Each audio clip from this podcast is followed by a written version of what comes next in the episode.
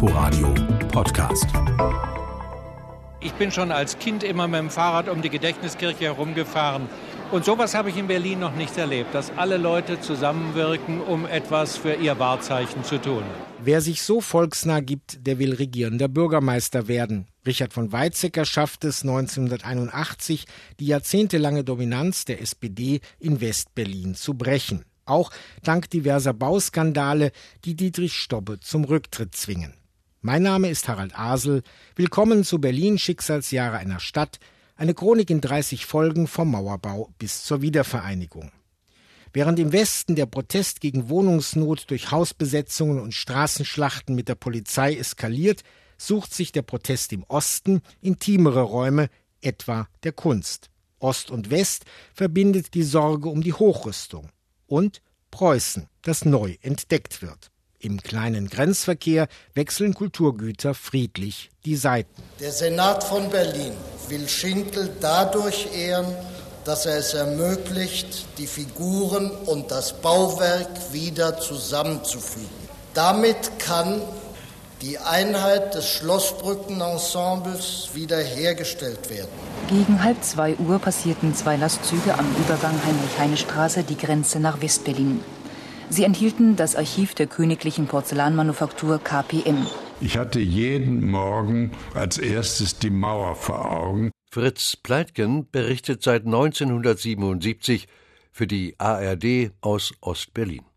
Nur selten kommen Westjournalisten den DDR-Oberen wirklich nahe. Honecker, das hatte mich überrascht. Ich hatte einmal kurz mit ihm gesprochen. Dann hat er mir gesagt, Sie sind doch ein ganz umgänglicher Mensch. Äh, warum äh, berichten Sie so kritisch über die DDR? Einmal im Jahr veranstaltet die DDR-Führung eine Staatsjagd, bei der wenigstens tausend Hasen und einige Füchse dran glauben müssen.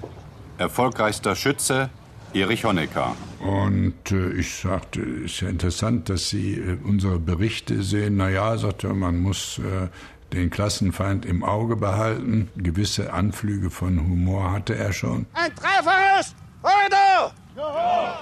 Heute! Ja. Die Staatsjagd ist beendet. Die Fantasie dieser Menschen war grenzenlos, andere Menschen zu demoralisieren und fertig zu machen, ja. Die Künstlerin und Performerin Cornelia Schleime. 1981 erhält sie Ausstellungsverbot. Zu sehr sind ihre Körperkunst und ihr Bandprojekt Zwitschermaschine den offiziellen Kulturverwahrern ein Dorn im Auge. Im Freundeskreis von mir waren natürlich alles die Dichter, Kolbe, Lutz Rathenow, Bert Papenfuß, Stefan Döring, die alle Veröffentlichungsverbot hatten. Ne? Und dann habe ich mir von denen Texte geben lassen und habe immer meine Zeichen drauf gemacht, sodass ich bei Komplikationen, die es dann geben könnte, immer sagen kann, naja, was wollen Sie denn? Das ist jetzt eine Unterlage, ist ja meine Kunst.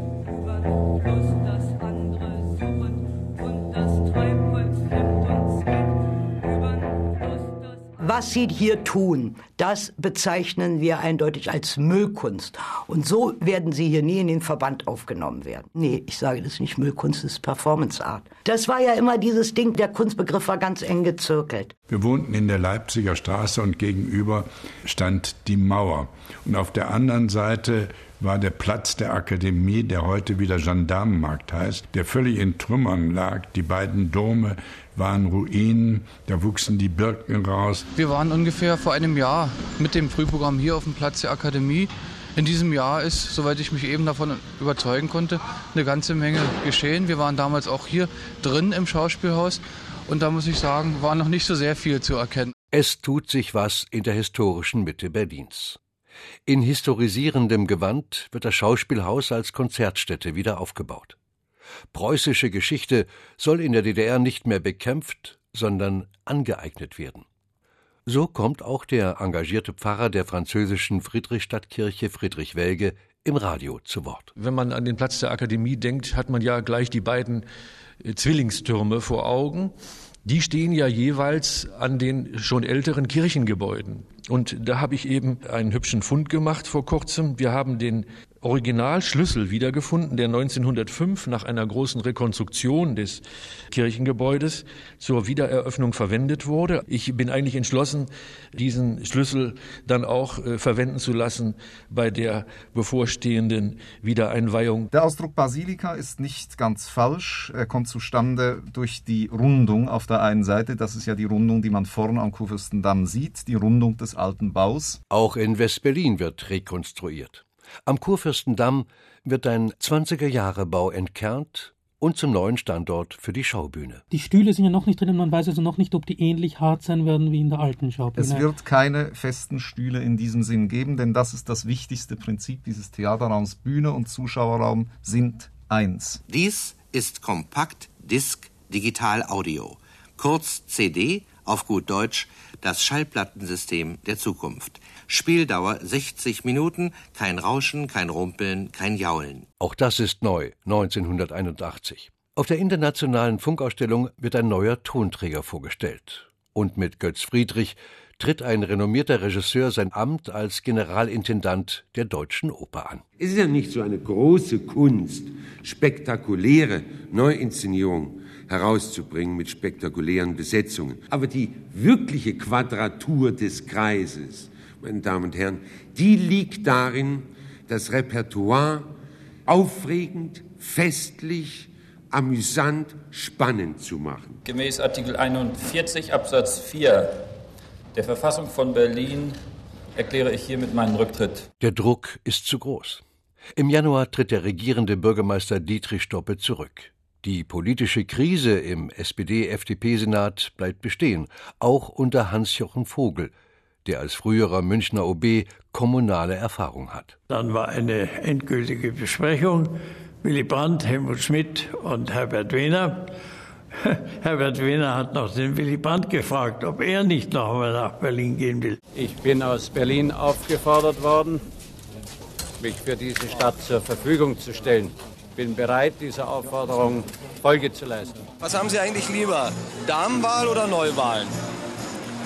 Also ich halte mich für Neuwahlen für geeigneter als für Damenwahlen. Die Wähler in der Politik wissen, was sie an mir haben. Damen, die mich wählen in Bezug auf das Tanzen, wissen nicht, wie schlecht ich tanze. Man muss ja auch mal sagen, ein Duell Richard von Weizsäcker gegen Hans-Jochen Vogel war Champions League. Rechtsanwalt Wolfgang Wieland gehört zu den Mitbegründern der alternativen Liste. Die vorgezogene Neuwahl zum Abgeordnetenhaus im Mai stürzt die Partei in einige Turbulenzen. In vielem hatten wir eigentlich äh, noch keine Position und äh, mussten sie uns relativ schnell bilden, was mit unglaublich wüsten Diskussionen auch verbunden war. Wir hatten als eine konservative Partei, bevor es die Grünen gab, natürlich auch konservative Themen. Achtung vor der Natur, Achtung vor dem, was von der Vergangenheit geschaffen worden ist hier in Berlin. Achtung auch vor traditionellen Linien, die die Stadt gehabt hat. Ich glaube, das grüne Thema ist eigentlich ein zutiefst konservatives Thema und deswegen halte ich es für sehr richtig, dass diesmal so prononciert die CDU in Berlin sich dieses Themas annimmt. So klingt es 1981, wenn die CDU den Grünen die Themen wegnehmen will. Der zukünftige Stadtentwicklungssenator Volker Hassemer begibt sich auf schwieriges Gelände. Denn der eskalierende Streit um die Hausbesetzungen vertieft erst einmal die Gräben in der Stadt. Doch so klar sind die Fronten auch da nicht. Ja, ich äh, war äh, kein Hausbesetzer, ich war Hausbesitzer. Ich hatte äh, gerade äh, meine Wohnung aus Wilmersdorf nach Kreuzberg in den zweiten Hinterhof verlegt und die ganze Verwandtschaft und alle erklärten uns für völlig übergeschnappt. Es war der hinterste Zipfel der Zivilisation, etwas neckisch gesagt. Als Herr Vogel die Verantwortung übernahm, gab es in Berlin 29 besetzte Häuser.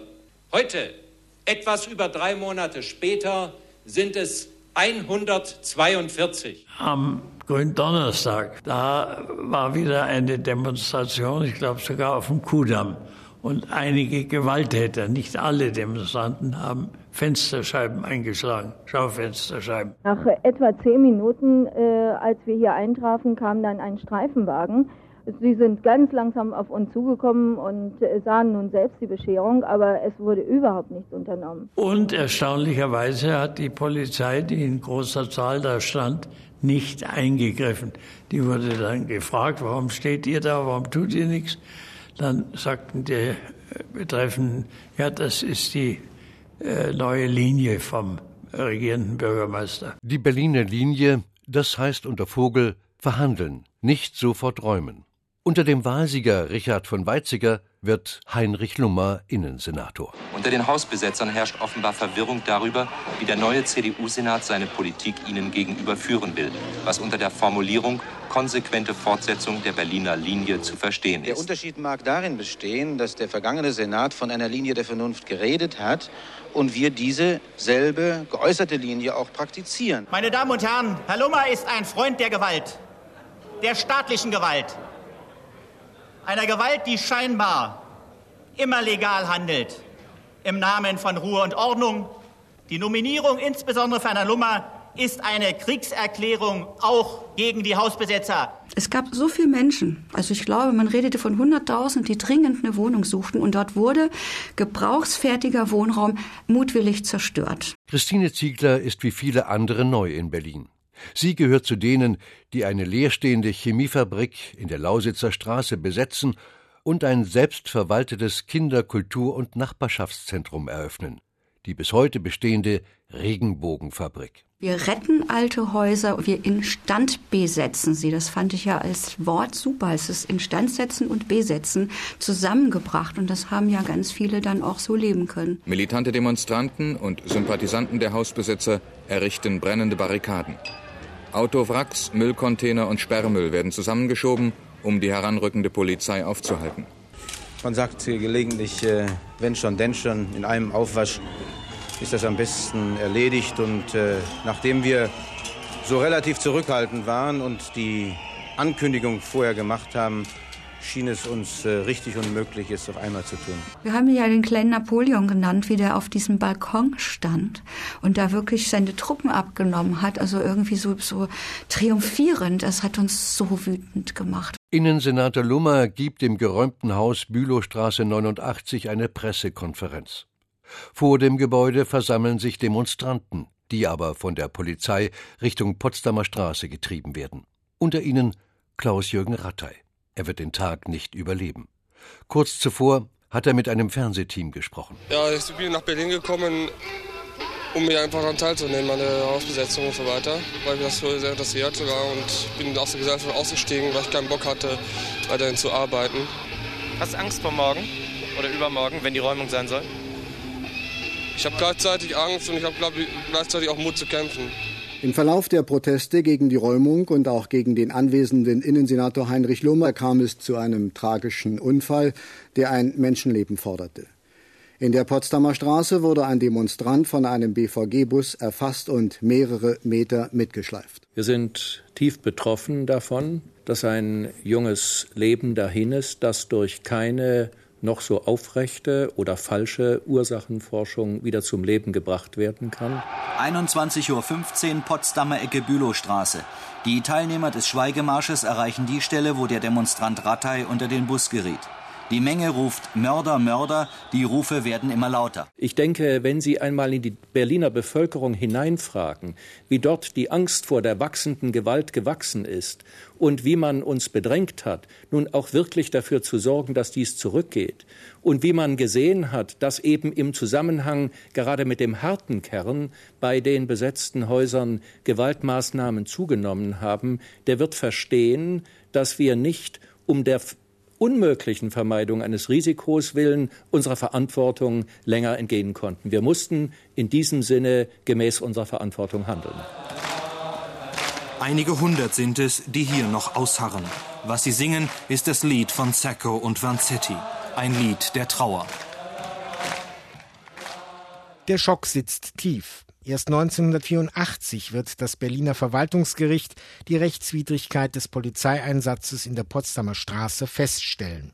Verhandlungen oder Konfrontation, die Frage bleibt. In Ostberlin machen sich reformwillige Gruppen keine Illusionen über die Verhandlungsbereitschaft der Staatsmacht. Das im Dezember ausgerufene Kriegsrecht in Polen macht auch diesseits der Oder nervös. Berlin, Schicksalsjahre einer Stadt. Chronik der Teilung in 30 Folgen. Von Harald Asel und Jens Lehmann. Sprecher Uwe Müller. Ein Inforadio-Podcast. In Kooperation mit dem RBB Fernsehen.